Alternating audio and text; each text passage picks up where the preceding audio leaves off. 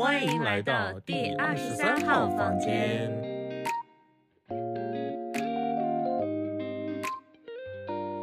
Hello，大家好，我是房东 Jenny。打工近五年还没有实现财富自由的卑微运营，还算比较典型的 ISFJ。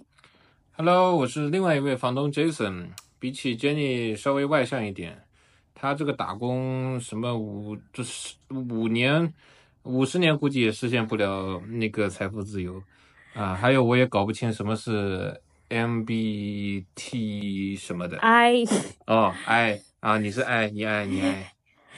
嗯，然后呢，因为工作的原因，其实我还是蛮早就接触播客了，但之前一直没有，呃，说想要自己去做。一方面呢，是感觉做一期播客比做短视频要麻烦很多。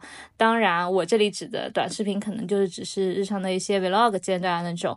然后另一方面呢，也是我自己工作也比较忙。哦，你很忙，是的，你忙着摸鱼是吧？公司给我多少钱啊？况且我这也不叫摸鱼，好不好？我就是利用上班时间，在小红书和微信读书中建立我的世界观。呃，总之呢，现在想要做播客，一方面也是想要通过音频节目的形式，把我和 Jason 的日常能记录下来，然后日后能够反复鞭尸收听，看看到底有多尬。然后另一方面呢，我俩的社交圈真的真的超级超级小，希望能通过做播客找到价值观比较相近的好朋友。好了，我已经开始觉得尴尬了。然后呢，最好是能找到那种会打麻将那种，嘿嘿，二缺二。你成天就知道打麻将，打没又打不过我。呃，anyway，呃，我们呢两个还算是新婚夫妻，嗯，加上交往时间两年多吧。嗯，也算是我们双方各自恋爱史中最长久的那一段了。嗯，了不起了不起。嗯，但其实我们两个相识也是蛮与众不同的，或者说是不太能被大众或者说传统派能接受的那一种。呃，你说的这个不被人追接受，呃到底是指什么意思呢？那你说能从 dating APP 上走到结婚的，其实也不多吧？嗯，所以，嗯，给大家伙讲讲吧，就是当时你为什么会想要去下载某 T 打头的 APP？嗯，下载这个嘛，说出来也不怕笑话，是想找对象的。我是纯爱战士。呃，工作之后嘛，就是圈子会很小嘛，那么嗯就也是呃通过之前的一些渠道啊，了解到有这么一个软件还可以，所以说就抱着试试的态度就试试了一下。哪个渠道？展开说说，我就爱听这个。就有一些上大学嘛，谁没点故事呢，对吧？认识一些国际友人啊，从国际友人那边，呃，通过友好的国际协商啊，获得的一些渠道。我我是促进了中外和平发展的。所以，各位国际友人是是那一位是吗？哎，这个，嗯嗯，这个就不方便目前讲了啊啊。这段故事其实还挺有意思的，后面我们看看，如果大家感兴趣的话，也可以让 Jason 单独录一期他当时的一段恋爱史，非常的传奇。什么叫恋爱史？我那是促进世界和平文化交流的一段，呃，我是桥梁啊，嗯。那后来就是有在，比方说这个软件上面遇到过其他的一些人吗？哎呀，你老是问我，我得该问问你了。把，同时你为什么，或者是你是怎么知道这个软件的呢？我还真是看公众号知道的。哦，公众号啊，看来平常你也是蛮认真好学的嘛，关注的公众号都是蛮 蛮贴近生活、蛮正能量的嘛。啊的确，你不能不说它不正能量。啊，你别管正不正能量，你先不要逃避我的问题。你除了我当时滑到我以外，还有滑到谁是让你比较心动的或者印象深刻的？那多了去了，我跟你讲，疯狂啾啾啾啾啾啾。但为什么后来有见面吗？见面的还是少，一般能聊的聊得到一块的也挺少的。你知道这个东西就是，是你即使 match 了匹配了，但你要找话题，其实是一个很也会很尴尬，有有时候不一定会找到同相同的话题，能聊到一个很很好的一个状态，对吧？嗯这也是看缘分的。是，能遇到我这样的的确少。哎，对，遇到你这样不要脸的的确少。那当初，比方说，我当时的一些资料卡片是怎么让你觉得我要右滑呀？呃右滑？就当时看你，我不说了吗？我是找对象来着，我是纯爱战士。看你那张照片还比较，看着还比较正常，比较贤妻良母那种。哪哪张照片啊？我自己都忘了。就你戴眼镜那张。嗯，那张也是我同事帮我拍的一张，算是为数不多我戴眼镜日常照片，算是比较好看的一张了。瞎说，都看不到脸，就你看，就低着头戴眼镜低头玩手机，氛围感懂不懂？看着比较正常，氛围感像是上来不是不是有别的想法的那种，是正常的那种照片，生活照那种啊，感觉还是嗯，感觉还是哦，对方可能也是跟我是一个想法的，所以说才滑了啊。嗯，的确，我当时上这个软件也也还是抱着说要找对象的心态。哦，真的吗？那不然呢？哎，谁知道呢？但是的确，这个软件上面它鱼目混杂吧，就是说，就还是有不少打着找对象或者说聊天的旗子，然后去进行一些。呃，这个叫什么活动的邀约啊？这个怎么说呢？萝卜青菜各有所爱，每个人的想法不一样。但是呢，我希望像我这样的纯爱战士多一点啊！是是是是是，哎，然后那个，而且这个软件上面所有大家的资料卡片写的也很，就像有那种格式套路一样。比方说是上海人的话，就一定会选三幺零。然后呃，如果说是健身人士的话，就一定会博一张自己的肌肉照片。就是还挺明显，就是那种海王式的呃文案，然后再钓鱼。这个叫立人设，不立人设怎么去勾引人呢？对吧？啊，是你当初立的人设就很好。当初我们 Jason 的卡片，嗯，最吸引我的那一句是“能吃是福”，我当时就觉得这个人一定很好相处，一定不会介意我平常吃的多，所以我当时是右滑了他。你看我最高的追求，最大的欲望就是能吃，对吧？我我都不是想着要去，对吧？干别的事情。你看，多朴素。就你，但其实我们两个，嗯，当时因为这个软件，其实它在国内好像就是一直信号不太好，然后我们是其实聊了没两句就加了微信，就是因为微信至少肯定信号好嘛，然后又加了微信去聊，然后。我记得当时加微信的时候，我正好是要出门，然后正好在开车。我当时给 Jason 发了一句话，我说我在开车，晚点回你。我当时觉得没有什么，但是 Jason 后来跟我说，他当时小姑娘还挺有礼貌，哎，不错，哎，不错，可以，可以，可以研究一下。但你会，比方说有想法，比方说，哦，这个女生有车。会有想到这一层吗？我不会啊，但现在有车不很正常吗？嗯，我只是会觉得我的第一，我听到你发我你发这个消息，我第一个感受就是还还蛮有礼貌的，会知会一声。嗯，呃，这个这个还是一个比较好的一个素质。嗯，是。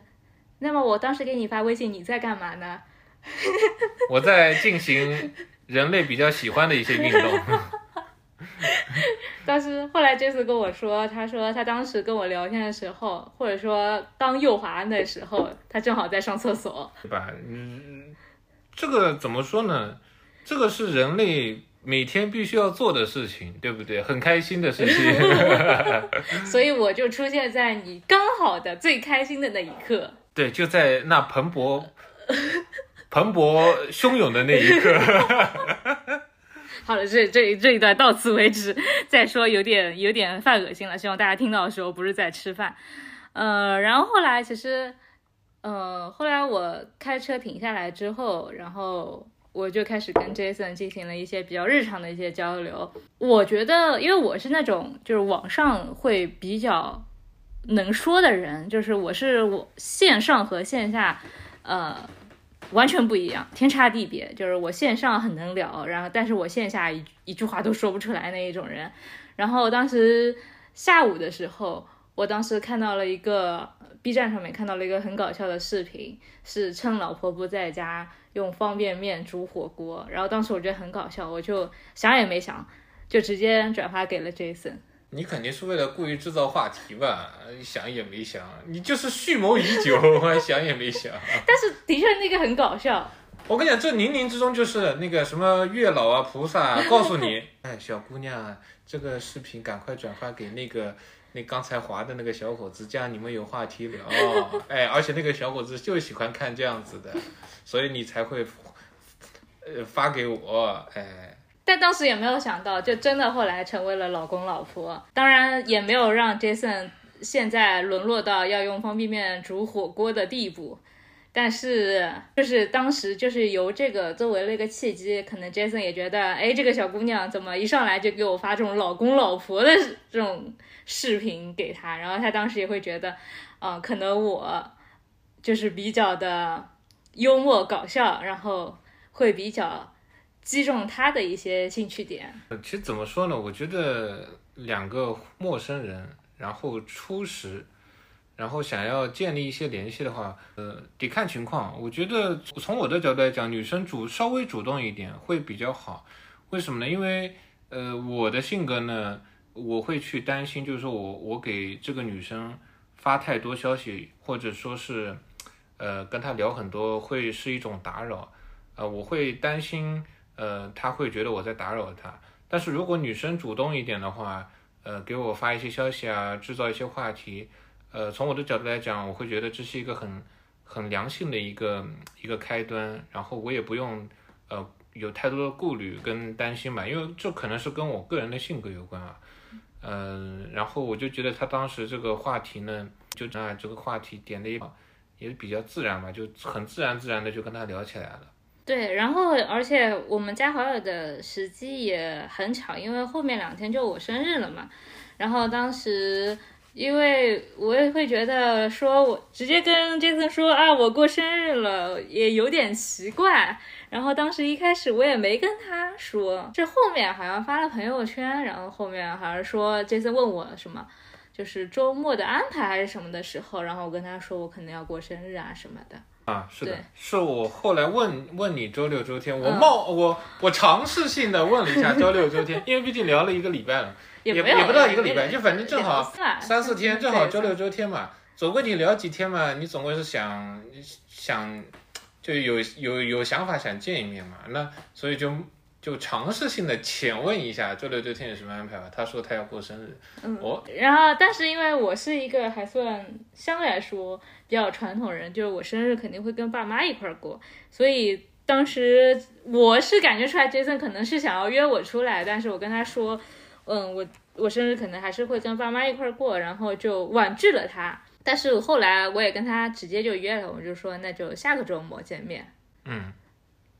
就是这点我也比较喜欢，就是他会告诉你，就是，呃，我可能这周我没时间，嗯，然后呢，我可能下周，呃，我是有时间的，我还没有安排，这样等于说就会，呃，给彼此一个机会，就是说不会，就是说会显得很很吊着你啊，或者是怎么样的一个感觉。我觉得他他对于，呃，当时给我的感觉就是这个女生呢，对于恋爱的。呃，这个方向他是比较主动的，他是比较积极的一个一个一个一个一个想法，我觉得这样是蛮好的，能跟我想法能同步。对，因为我是个人会觉得，就是光网上聊天其实是聊不出什么东西的。你们可能就是简单的聊一下，呃，可能就知道一下对方的一些，嗯，就是潜在的一些线上的一些能体现出来的一些性格点。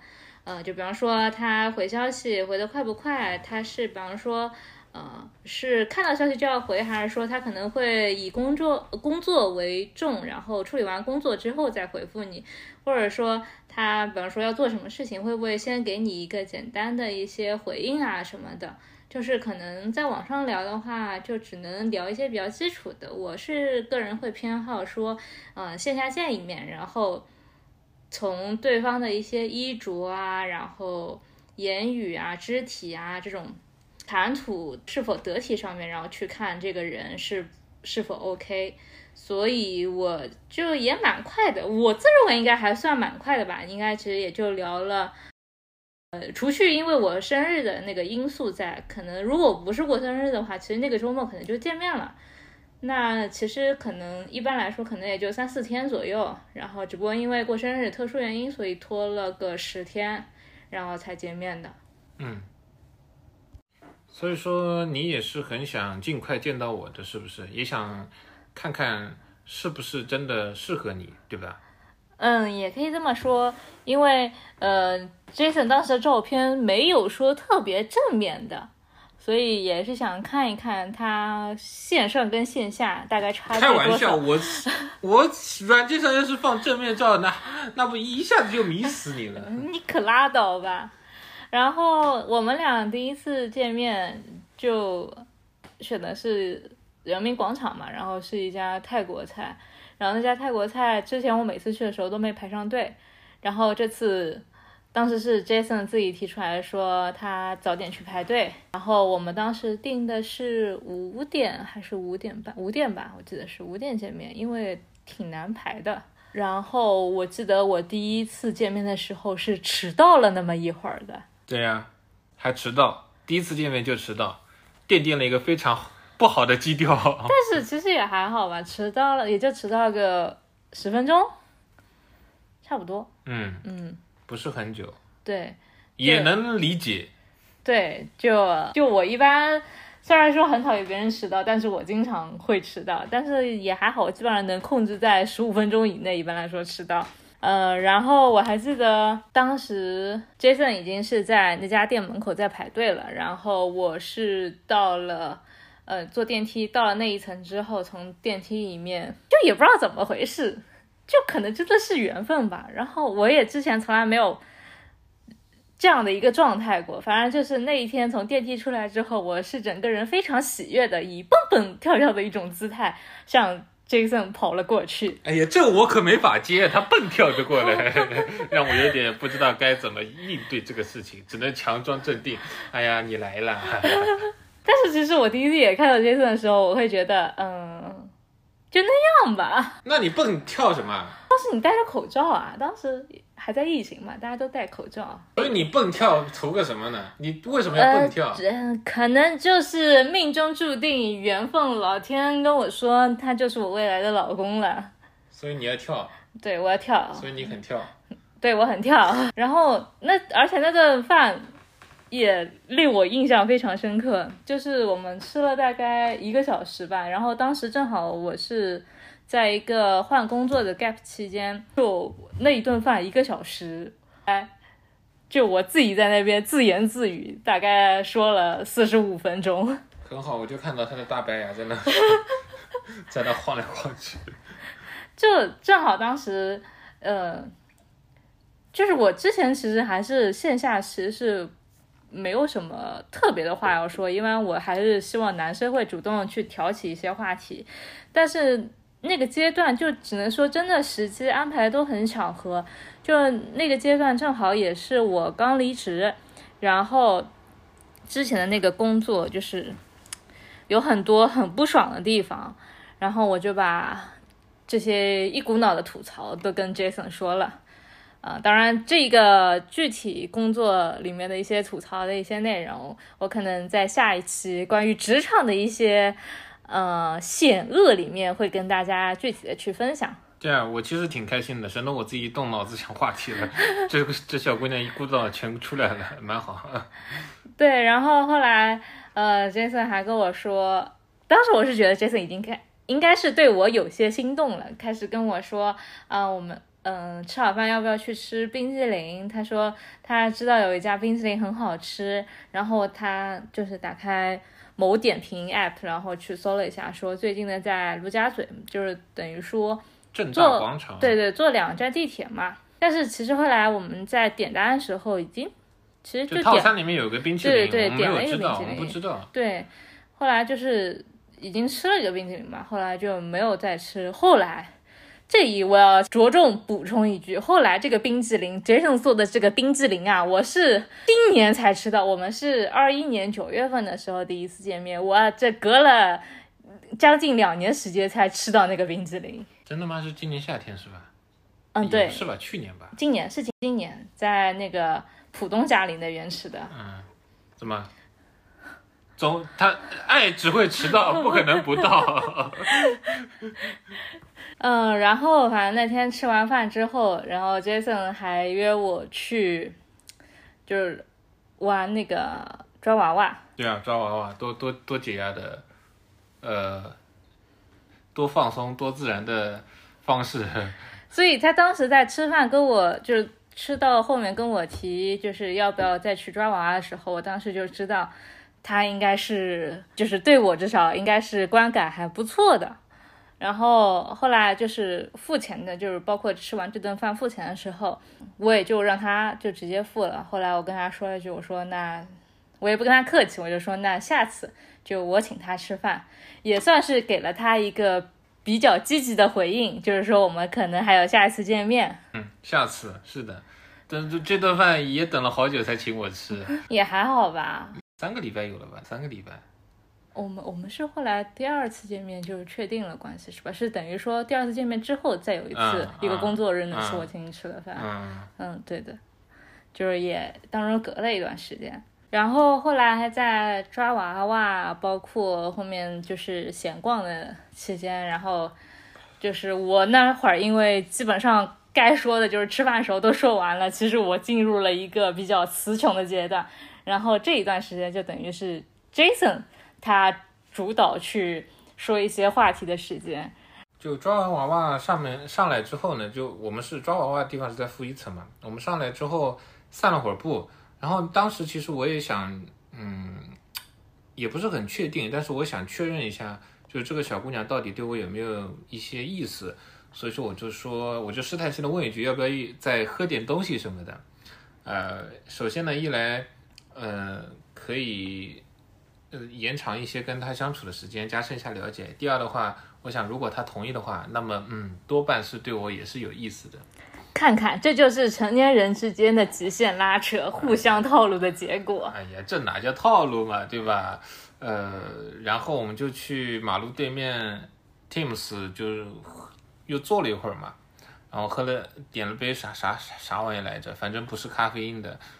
嗯，对，是一个什么类似于像新冰乐啊，不是之类的一个东西。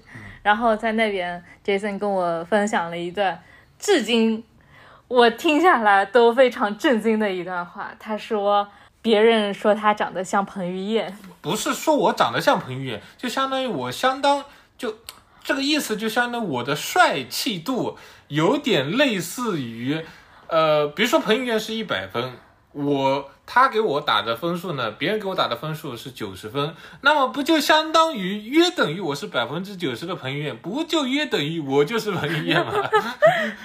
谁给你打的？他眼，我真的建议他应该去眼科看一看。哎，男人不可以不自信，对吧？哎，那你当时会不会觉得我是普信男？你当时听到我我说人家觉得我像彭于晏，呃。不是说我像彭于晏，觉得我我这个帅气度，呃，类似于彭于晏。你当时什么想法？听到我说这个，当时我倒没有说觉得像普信男，还是说可能二一年普信男还没有很火。当时我可能第一感觉是这个男人好自恋啊，对，就是当时给我的感觉就是自恋，倒没有说到普信的阶段。因为在前面的一些谈吐，包括我们线上的一些了解中，我觉得。嗯，Jason 还是一个比较嗯幽默幽默的人，所以我倒并不觉得他是一个普信的人，只是就是很自恋。人不自恋，天诛地灭。那你的交往标准是什么样的？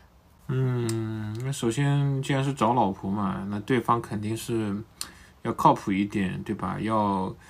要符合就是我对于妻子的一个一个预期的一个想法，就比如说她要呃温柔一点啊，性格要好一点，要跟我三观啊呃合得来，也要跟我聊聊得聊得起来，大家可以一起呃开玩笑啊，嘻嘻哈哈的，生活简单轻松一点那种。嗯，这是在你就是比方说之前谈过恋爱之后总结下来的这一套是吗？还是说其实你就是在谈恋爱之前，可能呃青春时期就已经有这样的感觉了？差不多吧，就青青春时期就有这种感觉的，一直都是这种感觉。就是其实后来谈了一所一些恋爱，可能也就是按照这样的人设去找的呃女朋友是吗？嗯，差不多吧。那那你呢？就是你对于你期望的一个另外一半，大概是什么样的一个要求或者是标准呢？我自己的话，其实该怎么说呢？其实我从青春期到现在，其实没有说一个特别明确的一个有一个画像，我只是一直在做排除法，因为其实青春期也不清楚到底自己喜欢什么样的人，然后可能就是通过嗯和不同的人交往，和不同的人相识，然后从中去删掉那种特别不喜欢的、不能接受的一些性质，然后到现在。正好碰到 Jason，就是他身上那些就没有那些我讨厌的一些特征，所以当时我是觉得可以跟 Jason 再往后面再进一步发展的。你排除法做了挺多啊？呃，也还好吧，的确就是没有办法的事情，因为不知真的不知道自己喜欢哪一类的男生，然后就只能靠这种方法去做一些检验排除。所以，我跟 Jason 在第一次见面到后面确立交往之间，其实大家都已经一致认定了对方可以到下一步，所以我们当时也没有出现说谁追谁啊，或者说很刻意的一些呃求偶式行为，反正就是很自然的，等到了下一次见面就在一起了。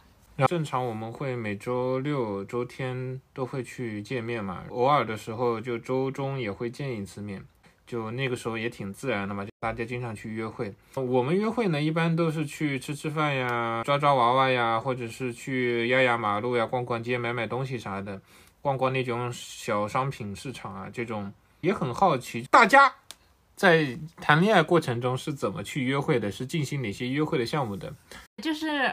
尤其是在可能在上海，其实我我们会觉得，其实玩的项目没有很多，就逛来逛去就是那几个商场，逛来逛去又是那几个景点，就没什么意思。所以，如果大家有这种比较好的约会地点，也可以在评论区推荐给大家。毕竟我们结婚之后还是需要约会的。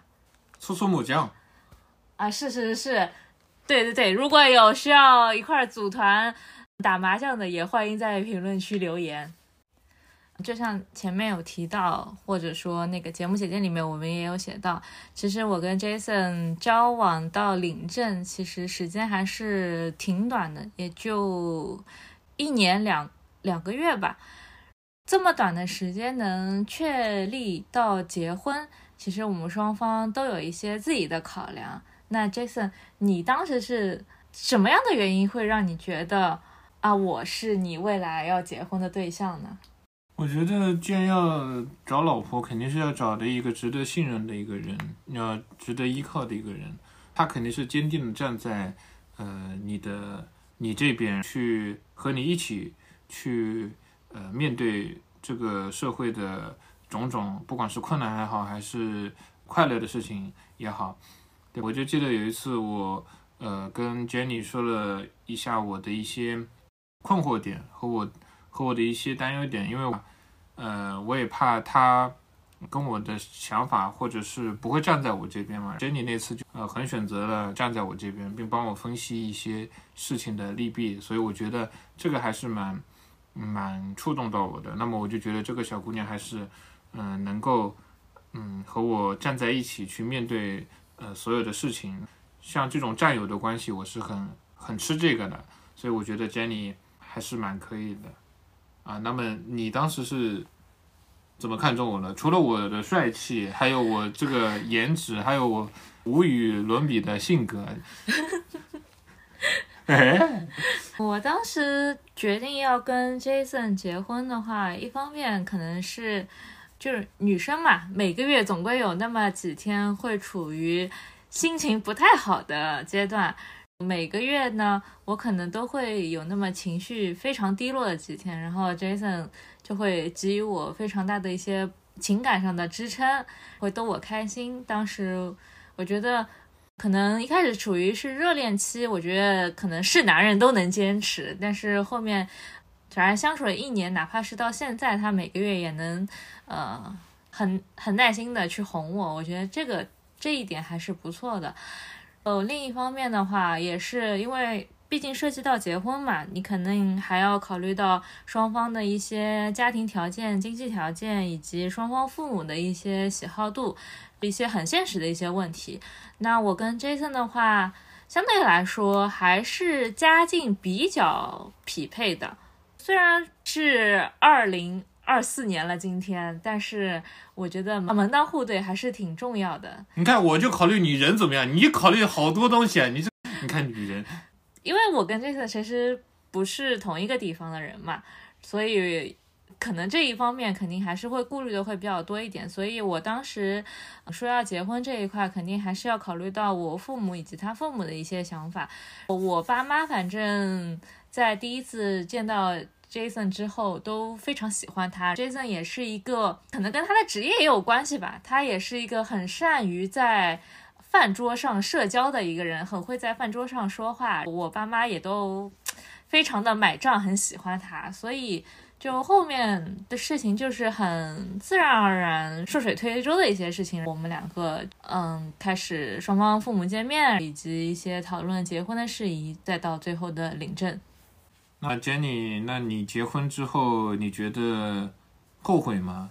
我倒并不觉得后悔，我觉得在一起时间变多了，然后我们两个也逐渐的开始就培养一些共同的兴趣爱好。其实我们两个原先兴趣爱好倒不太一致。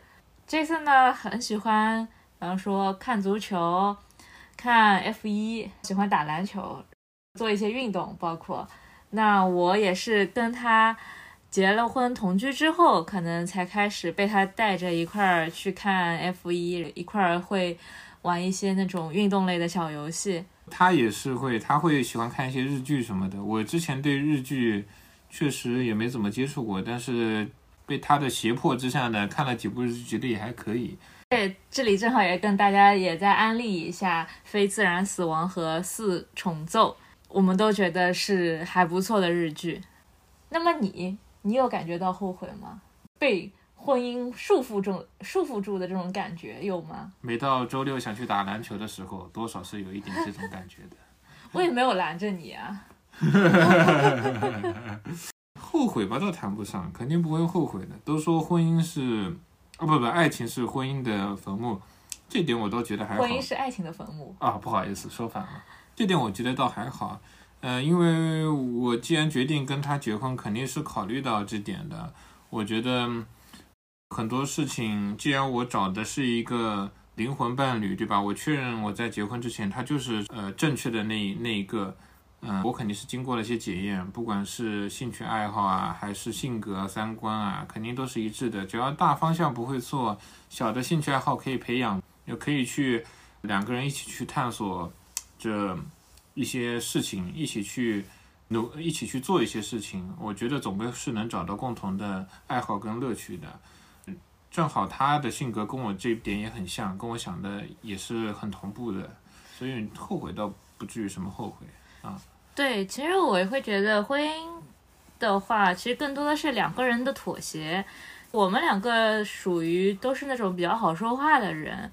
也会愿意为对方做一些小的牺牲、小的改变，所以这方面的话，其实我们两个在结婚之后还是挺怎么说呢？还是挺合适的，也没有说吵过架。对我们两个，其实结婚到现在还没有过非常激烈的争吵，非常正面的争吵没有，偶尔可能会闹一些不开心啊什么的，可能闹一些小情绪可能会有。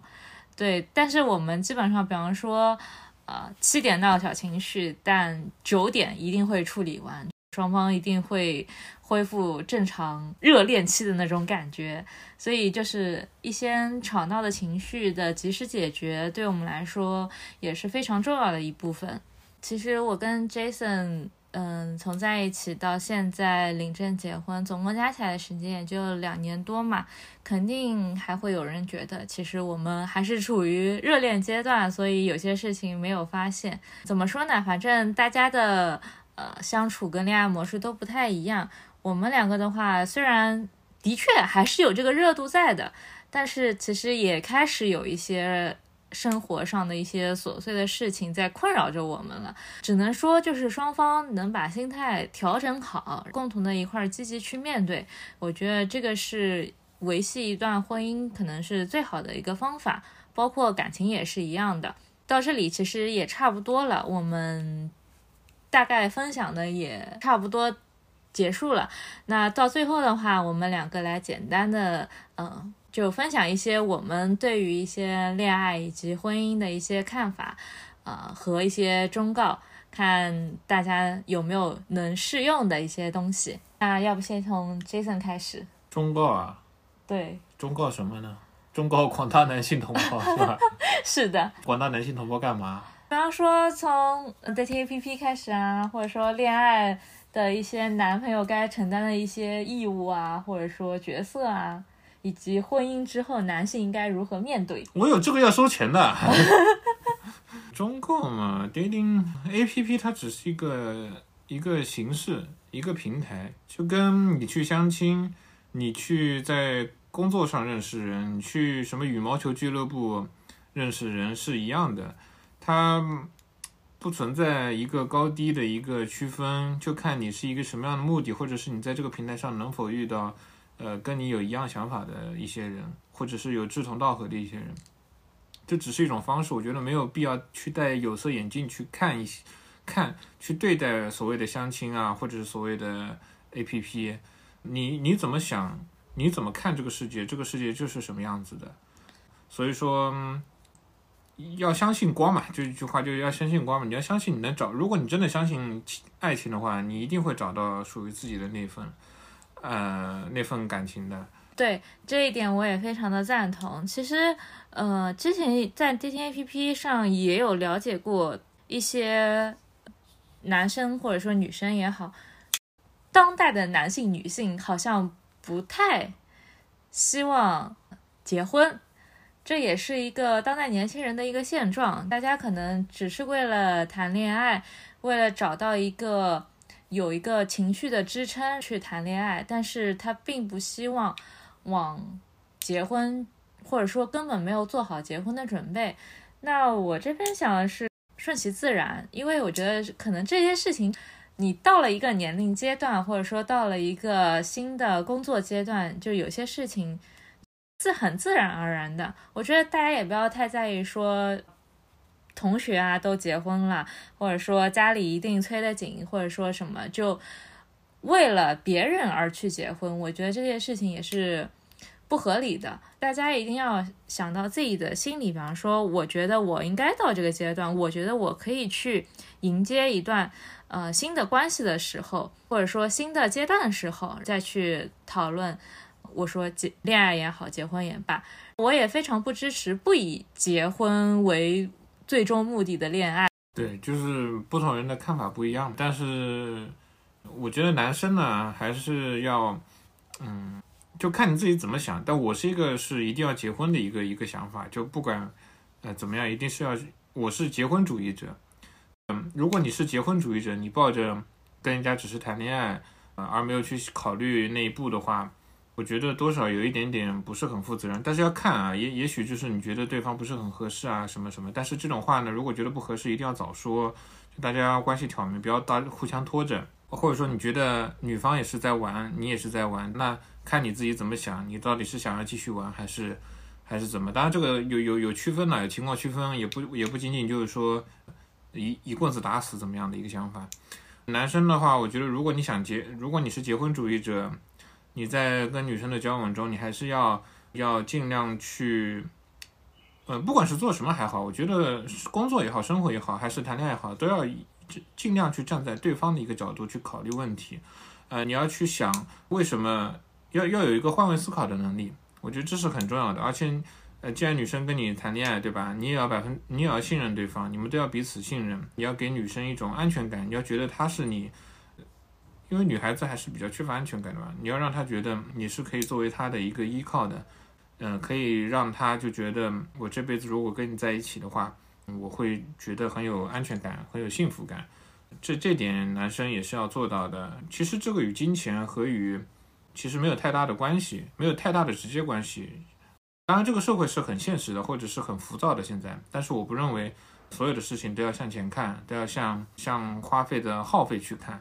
你所花的时间也是一个成本，你所花的一个思想也是个成本，你花的钱也是一个成本。重要的是你怎么去看待这份成本的一个摄入，你怎么让这个成本花的更呃具有性价比啊？这是你也要考虑的事情。总之就是，你既然对待。这份情感，你就保持一份初心或者是诚心去对待另外一半，呃，你肯定会收获不一样的一个一个感觉的。对，回到最后，我们还是说要真心对人，诚心对人。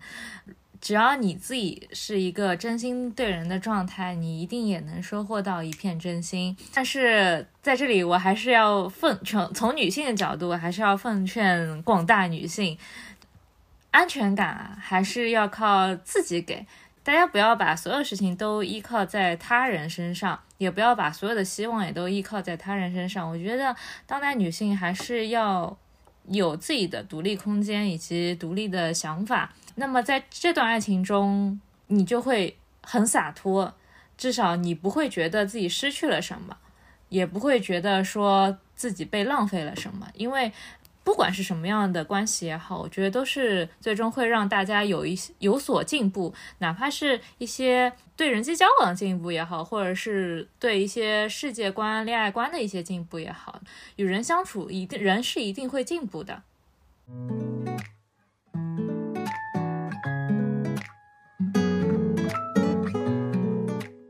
节目到这里呢，也就差不多了。作为第一期节目呢，我们也是还是比较浅显的跟大家分享了一下我们两个嗯相识、恋爱到结婚的一个过程。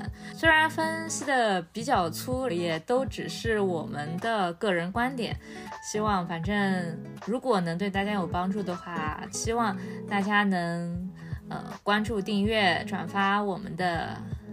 第二十三号房间的播客节目是的，我们嗯，首先第一期节目也只是简单的分享一下我跟他之间的一些个人的想看法。我们今后的节目呢，也不仅仅局限于在我俩的一些感情的感情之路吧，也会呃也会关注到，比如说，因为我们也刚工作没多久嘛，对于职场的一些年轻人初入职场的一些问题和在职场发展中遇到的一些。